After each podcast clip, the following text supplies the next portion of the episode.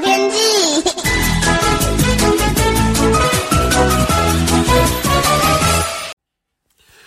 各位听众朋友好，我是彭启明。今天清晨呢，跟昨天有显著的落差哦，冷空气的强度明显的减弱，各地的这个清晨的低温呢，已经到十六到十九度了。预计中午的高温，北部跟东半部可以到二十五到二十六度哦。那中南部呢，二十六到二十九度。明后天呢，还是持续的回温。呃，目前呢来看的话，预计中午的高温都会接近或是超过三十度。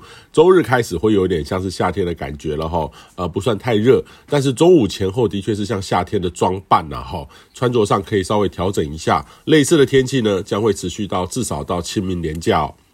那目前台湾的地面环境风场呢，由昨天的偏北风，正逐渐的转往偏东风。未来这几天将显著的偏转偏东到东南风，或是偏南风。呃，这样的环境条件呢，虽然说大气很稳定，很快的就会偏热，同时呢，西半部是背风面，大气扩散不易，空气品质很容易不佳哦。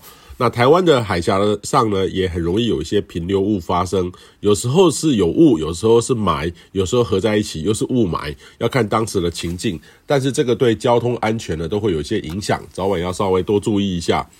那未来呢，七到十天的天气预测，虽然说每天都很像，但是下一个礼拜一可能就有一波微弱风面掠过北台湾，但是事实上，台湾。北方的浙江到长江流域附近都持续有系统发展，但是就是没有办法南下。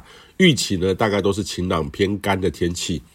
那目前可以确认的呢，是三月的降雨啊、呃、偏少，已是事实了哈。那预测四月同样偏少的机会也相当的高。呃，现在呢，就等新的大气环境条件的转换，期待五月下旬到六月的梅雨季能够带来较多的水汽。不过，目前的各种预测工具显示偏少的机会还是蛮高的，但是这个都跟还有一些预报的不确定性的调整空间。那可能到了四月中下旬才会更清楚。就这个风险管理的角度来看的话，已经是很充分告诉我们各种可能的情境，实在没有说有侥幸乐观的理由啦哈。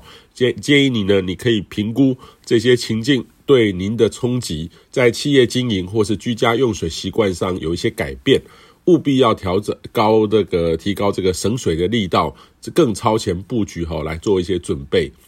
那水资源的减少呢，也同样影响到消防用水的水源。